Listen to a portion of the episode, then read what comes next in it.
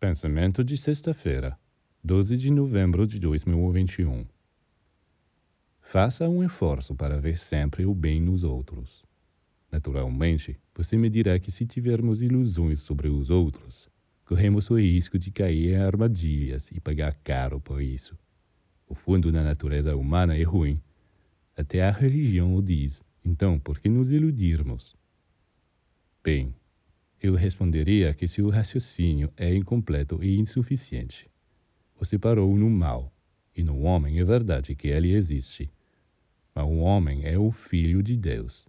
Ele tem uma alma, um espírito. E mesmo que não seja esta centelha divina que mais frequentemente vemos no trabalho, ela está lá. E quando preparamos as condições certas para ela, é sempre provável que ela se manifeste.